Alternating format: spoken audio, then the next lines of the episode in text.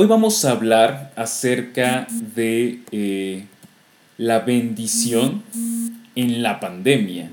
Hoy vamos a hablar de la bendición en la pandemia, cómo podemos nosotros entender la bendición en medio de los tiempos que estamos viviendo que pueden ser muy adversos, en medio de situación laboral difícil, situación económica difícil, situación de salud difícil, eh, situaciones familiares igual que nos que pueden ser difíciles. ¿Cómo, ¿Cómo podemos entender la bendición en la pandemia? Santiago 1, versículo 12 dice lo siguiente, Bienaventurado el hombre que persevera bajo la prueba, bienaventurado el hombre que persevera bajo la prueba, porque una vez que ha sido aprobado, recibirá la corona de la vida, porque una vez que ha sido aprobado, recibirá la corona de la vida que el Señor ha prometido a los que lo aman, que el Señor ha prometido a los que lo aman.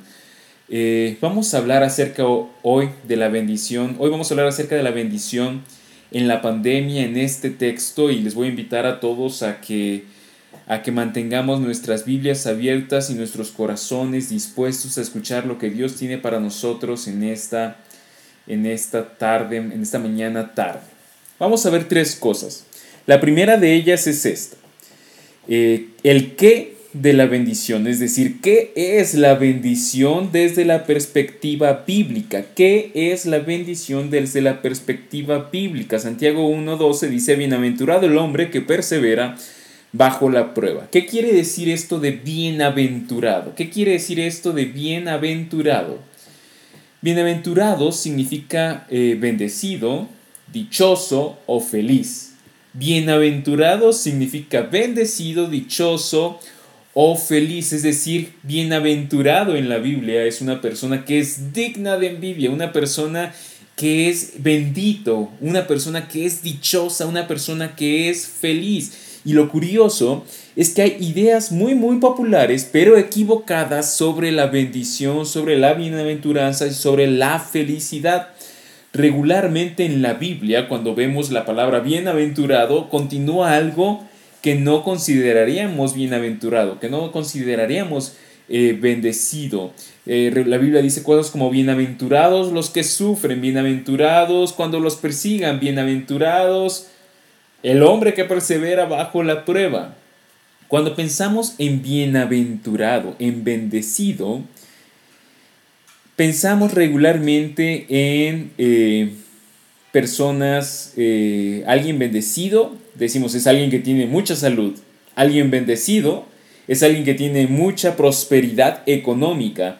Alguien bendecido es alguien que tiene una familia muy, muy numerosa, ¿no? Tendemos a pensar en, en la bendición de Dios, en la bienaventuranza que Dios da como abundancia o un estilo de vida cómodo, sin eh, obstáculos o un, estilo de vida sin pruebas, un estilo de vida sin adversidad. Pero la, Biblia nos muestra algo contrario. Eh, las ideas poco populares, pero bíblicas, de la escritura eh, nos muestran una idea totalmente distinta. ¿Por qué? Porque en la Biblia eh, vemos que la bendición no consiste en circunstancias favorables. Escucha bien esto. La bendición en la Biblia no consiste en circunstancias favorables. Y Santiago 1.12 es un ejemplo de esto. Santiago 1.12 no dice, bienaventurado el hombre quien no enfrenta pruebas. No dice, bienaventurado el hombre que nunca batalla, que nunca lucha, que tiene la vida resuelta, que no enfrenta enfermedad, que no enfrenta crisis económica, que su familia es perfecta. Bienaventurado aquel que duerme en paz y tranquilo todas las noches porque todo es todo es armonía a su alrededor. No. La bienaventuranza no es ausencia de pruebas. La verdadera bendición no es ausencia de pruebas. La bendición no es ausencia de pruebas. Ahí va otra vez. La bendición no es ausencia de pruebas. Y lo repito porque regularmente pensamos y sentimos que cuando estamos enfrentando adversidad, enfermedad, crisis económica, crisis laboral, situaciones adversas en el matrimonio, con los hijos, estamos pensando que Dios nos está dejando de bendecir. Y la verdad es que esto no es así. La verdadera bendición de acuerdo a Santiago 1.2, es bendito el hombre o la mujer que persevera bajo la prueba. Feliz, dichoso el hombre o la mujer que persevera bajo la prueba. El qué de la bendición no es que la bendición sea ausencia de adversidad. La bendición no es ausencia de pruebas, sino la perseverancia. La bendición es resistir, aguantar y perseverar. La felicidad, y esta es una mentira que tenemos en nuestras mentes y corazones, seré feliz solamente cuando las circunstancias sean favorables. Y Dios dice, no, ni siquiera en circunstancias favorables vas a ser feliz. Serás feliz, y esto es algo que nos dice Dios a todos, serás feliz cuando resistas. Serás dichoso cuando eh, eh, perseveres, serás eh, bendecido, tú serás muy pleno, no cuando no hayan problemas, sino cuando tú aprendas a resistir a los problemas. Durante todo Santiago hemos hablado acerca de la sabiduría. Y la sabiduría es un cambio de perspectiva. Y el cambio de perspectiva sobre la felicidad es que Dios me di, yo creo que seré feliz cuando no tenga problemas y Dios me dice, no, serás feliz cuando resistas. No nos gusta mucho escuchar esto. Queremos escuchar la bendición de Dios promete que no te va a pasar nada malo, pero eso no sucede. Eh, eh, lo, que, lo que Él promete es que en medio de la adversidad va a estar contigo. Aunque ande en valle de sombra de muerte, no temeré mal alguno porque tú estarás conmigo. Jesús le dice a sus discípulos que en el mundo van a tener aflicción, pero que no nos preocupemos, Él ha vencido al mundo. Entonces la bendición no es ausencia de problemas, es la perseverancia. Y vamos a ver en qué consiste o cómo se hace esto. El porqué de la bendición, el porqué de la bendición, dice Santiago 1.12, bienaventurado el hombre que persevera bajo la prueba porque una vez que ha sido aprobado recibirá la corona de la vida. Una vez que ha sido, porque es bendito, porque es dichoso, porque es feliz, porque es bienaventurado el hombre que persevera bajo la prueba, porque una vez que ha sido aprobado recibirá la corona de la vida. La prueba eh, manifiesta realmente lo que creemos. La prueba manifiesta realmente lo que creemos, porque escuchen bien esto. No toda fe, si salimos a la calle y le preguntamos a las personas, ¿tú crees en Dios? La gran mayoría van a decir que sí, van a haber uno que otro que van a decir que no, pero la gran mayoría va a decir de manera vaga, sí, creo, creo en Dios. Pero no toda creencia, no toda fe salva. Hay una fe que no es salvífica. De hecho, Santiago habla mucho acerca de esto. Si, si has leído Santiago, y yo te animo a leerla, si si, a leer esta carta, si no lo has hecho, Santiago es una carta pequeña, eh, muy concisa, pero muy, muy fuerte. Y Santiago habla, por ejemplo, de la fe muerta. Habla de la fe que no salva. Y la fe muerta es una fe sin obras, es una fe sin manifestación externa de lo que digo creer. La fe que nos salva es una fe de, dientes para afuera, diríamos eh, eh, comúnmente. Eh, la fe que nos salva es una fe que nada más son palabras, pero no acciones, no hechos concretos. Y esta es obra humana. De hecho, si recuerdan, en Santiago hay una expresión muy popular que, dice, ¿tú crees? y Santiago escribe, hasta los demonios creen y tiemblan. Los demonios creen y tiemblan y siguen siendo demonios, porque su fe no es una fe salvífica. Ellos creen que hay un Dios, sí, ante el cual se rebelan, viven una vida alejada de Él y, en afrenta hacia Él. Y la realidad es que muchas personas viven con una fe no salvífica. Si salimos a la calle una vez más y preguntamos, ¿crees en Dios? Es probable que nos encontremos con muchas personas que nos van a decir, sí, creo en Dios, pero esa, esa fe no afecta su vida, no transforma sus emociones, no transforma su comportamiento, no transforma su manera de ver la vida. Es una obra humana. Creo que hay un Dios y Él por su lado y yo por el mío. Creo que hay un Dios y, o sea, de vez en cuando voy a alguna iglesia. Creo que hay un Dios y yo oro, yo oro todos los días. Pero eso no significa que sea una fe salvífica. Hay fe que salva. Y esta fe que salva es obra de Dios. La fe que salva tiene tres elementos. La fe que salva tiene tres elementos. Uno, tiene conocimiento, es decir, tiene información, eh, tiene los datos correctos. Yo puedo decir, yo creo en Dios y Dios se manifiesta en todas las religiones y a lo largo de todo el mundo. Y es el mismo Dios, el Dios de los budistas, que el Dios de los islámicos, de, de los musulmanes, que el Dios del cristianismo. Es el mismo Dios y esa, ese argumento carece de conocimiento, porque ninguna persona que haya estudiado el Islam, el budismo o el cristianismo podría afirmar eso. Entonces, en primer lugar, la fe salvífica requiere conocimiento. En segundo lugar, la fe salvífica, además de, de, conocimiento, necesita aprobación del conocimiento, es decir, necesita decir, sí, esto esto que, estoy escuchando es cierto, es verdadero. Entonces necesita conocimiento, necesita aprobación de parte de ti, o sea, que tú lo apruebes y digas, esta es la verdad. Y número tres, necesita confianza personal, necesita que tú descanses y confíes en eso. Eh, cuando yo era pastor de jóvenes en Chiapas hace algunas, algunos años, eh, llevé a los jóvenes a un campamento y en el campamento hicimos rapel. Había una, una, piedra, una peña que medía 11 metros de altura y llevamos a, los jóvenes a hacer rapel y eh, llevamos a un instructor certificado para que pudiéramos hacer eso y el instructor certificado nos, nos dio toda la explicación, nos dio todo el conocimiento. Nos explicó esta cuerda puede aguantar 500 kilos, media tonelada, este árbol al cual amarramos la cuerda es de esta manera, tiene estas dimensiones, la técnica correcta para bajar por rapel es esta y nos explicó, nos dio todo el conocimiento. Y eh, aprobábamos ese conocimiento, yo aprobaba ese conocimiento, yo confiaba que esta persona certificada no nos estaba mintiendo, nos estaba explicando de manera correcta.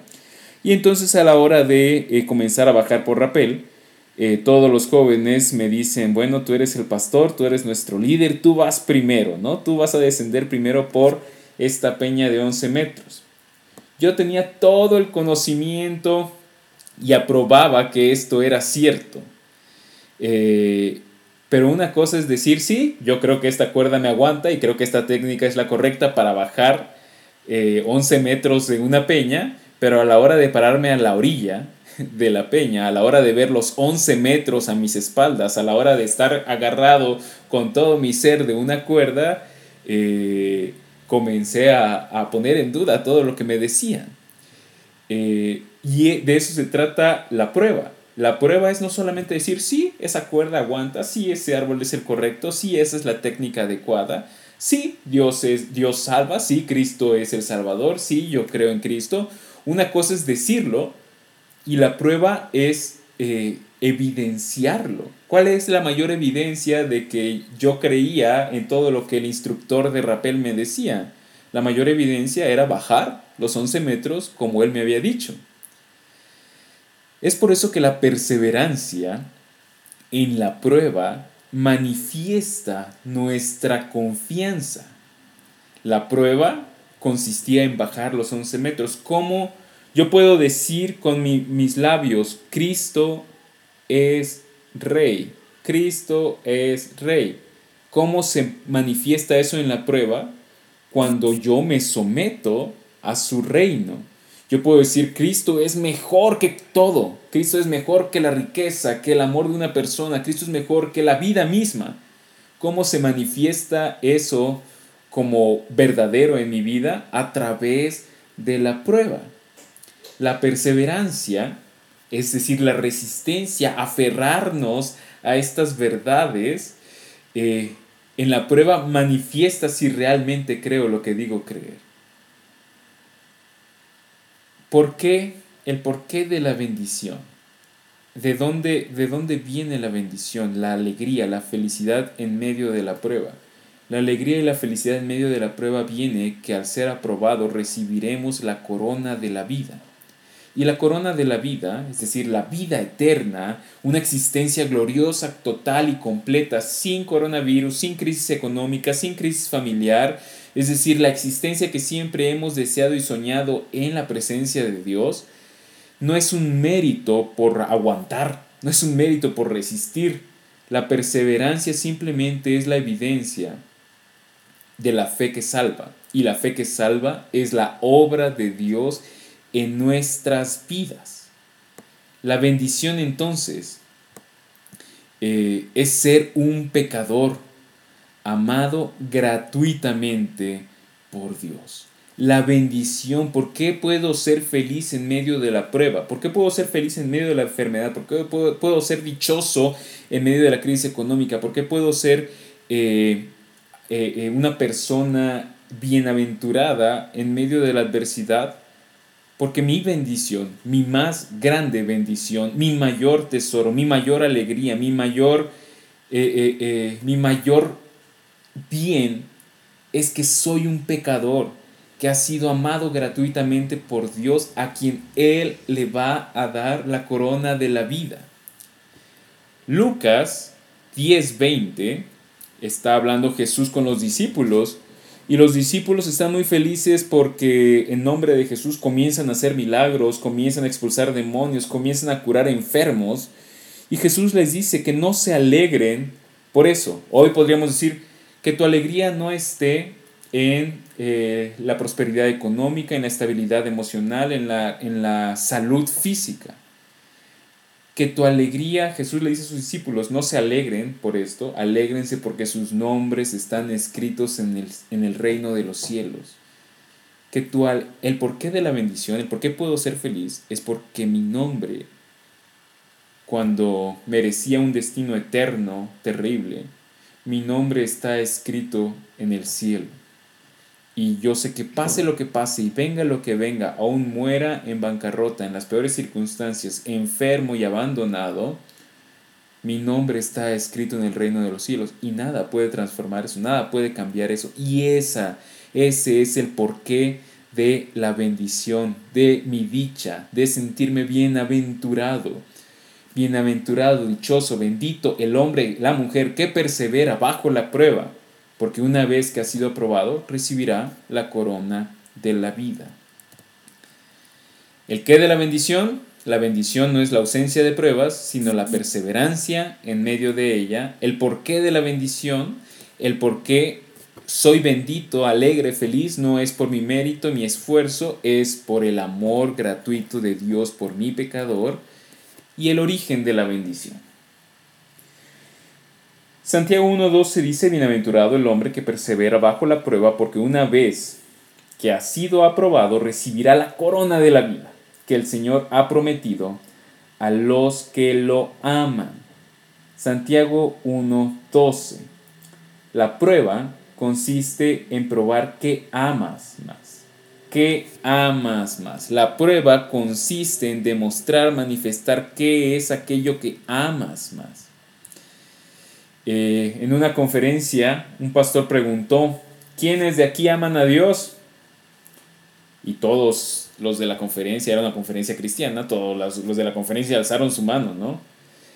Y entonces el pastor continuó, ¿quiénes de aquí aman a Dios con toda su fuerza? ¿Quiénes de aquí aman a Dios con toda su mente? ¿Quiénes de aquí aman a Dios con todo su ser? ¿Quiénes de aquí todos, toda su vida es por amor a Dios y poco a poco todas las personas comenzaron a bajar la mano. Primera de Juan 4:19 nos dice que nosotros amamos a Dios no porque seamos buenos, no porque seamos grandes personas, nosotros le amamos a Él porque Él nos amó primero. El Señor ha prometido dar la corona de la vida a los que lo aman, pero este amarle a Él no es un mérito nuestro. Amarle a Él es el resultado del amor que Él ha tenido contigo. Mientras no entendamos ese amor que Él ha tenido contigo, mientras no lo, no, lo comprendamos, no podemos amarle a Él. Eh, ¿Recuerdan cuál fue la prueba que Dios puso a Adán en Génesis? En Génesis Dios le puso una prueba, había un árbol y le dijo, obedéceme en cuanto a este árbol, que era no comer de su fruto, obedéceme en esta prueba y vivirás. ¿Y qué es lo que hace Adán? Y tú y yo, eh, nosotros ante la prueba fallamos. Adán comió del árbol y lo increíble es que eh, no murió. Eh, murió espiritualmente, pero no murió de manera inmediata. ¿Por qué? Porque la prueba de Adán, la prueba que tú y yo fallamos, la prueba que tú y yo eh, no perseveramos, cuando tú y yo somos derrotados bajo la prueba, eh, hay un verdadero Adán que es Cristo. Eh, a Jesús se le puso una prueba similar en un jardín también, en el jardín de Getsemaní, Adán en el jardín de, del se le puso una prueba en base a un, a un árbol. Eh, la prueba de, de, Adán era no comas de este árbol y la prueba de Cristo era vas a morir en un árbol, vas a morir en una cruz. Y la promesa era Adán, si tú obedeces, vives. Y la prueba a Cristo era, si tú obedeces, mueres. ¿Por qué? Porque tú y yo merecíamos justamente morir eternamente. La verdadera enfermedad que puedes estar experimentando, la, enfermedad que estás experimentando no es la verdadera enfermedad, la verdadera enfermedad es espiritual. Y la muerte física no es la verdadera muerte, la verdadera muerte es la muerte eterna. La verdadera crisis económica que tú puedes estar viviendo no es la presente, es la bancarrota eterna.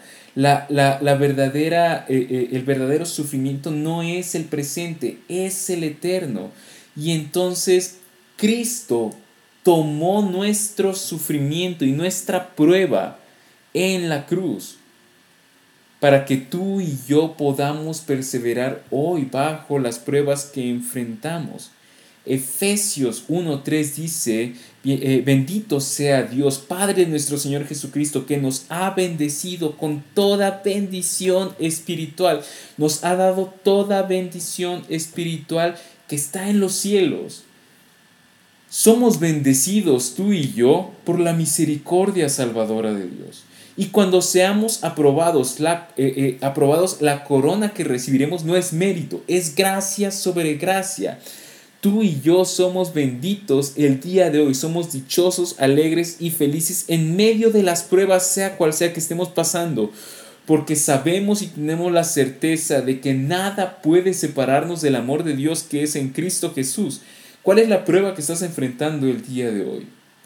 La prueba que tú estás enfrentando el día de hoy puede ser económica, familiar, emocional, de salud. Y yo te quiero decir algo, las buenas noticias son que Cristo tiene algo más grande y mejor que la salud física a la cual a veces nos aferramos, que la estabilidad económica a la cual eh, nos aferramos, que eh, la satisfacción de relaciones matrimoniales, románticas, familiares a las cuales a veces soñamos y pensamos que esa es la solución.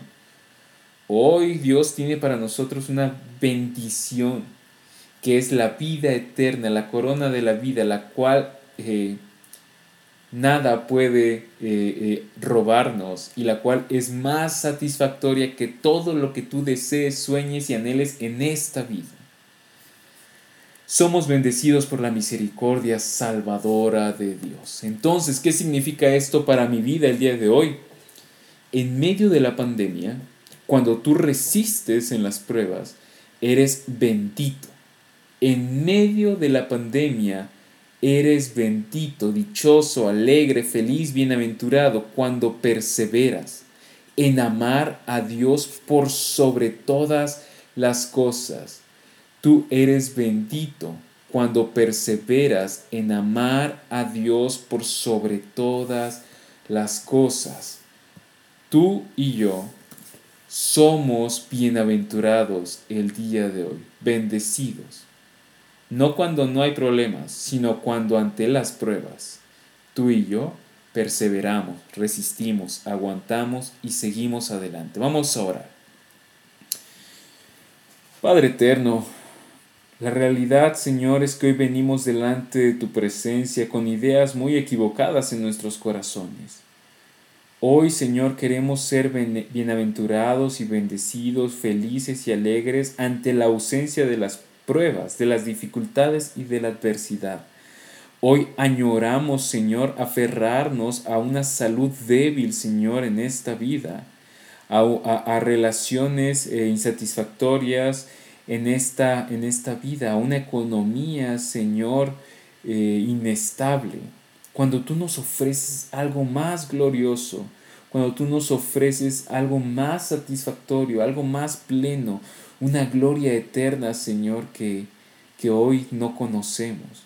Ayúdanos, Padre, a enfocar nuestras vidas, Señor, de manera adecuada, a sentirnos bienaventurados, benditos, dichosos y felices, Señor, y resistir ante las pruebas, Padre Celestial, aferrarnos a tus promesas de vida, reconocer, Padre, que somos más pecadores de lo que nos gustaría aceptar, pero que en Cristo somos más amados de lo que podemos llegar a desear, y entonces ser dichosos, alegres y felices aún en medio de la adversidad, aún en medio inclusive del hecho de muerte, de la crisis económica, del abandono, Padre Celestial, porque tú jamás nos abandonarás porque en ti somos más ricos de lo que podemos llegar a desear, porque en ti tenemos una vida eterna que ni siquiera la muerte puede arrebatarnos. Ayúdanos, Padre, a tener esta perspectiva delante de ti. Y en medio del dolor y en medio del sufrimiento, lamentarnos y dolernos y llorar, Señor, pero consolarnos, Padre, en, este, en esta alegría que tenemos, Padre, en este gozo que hay en ti. Toda la gloria, Señor, toda la honra a ti y solo a ti. En Cristo Jesús. Amén.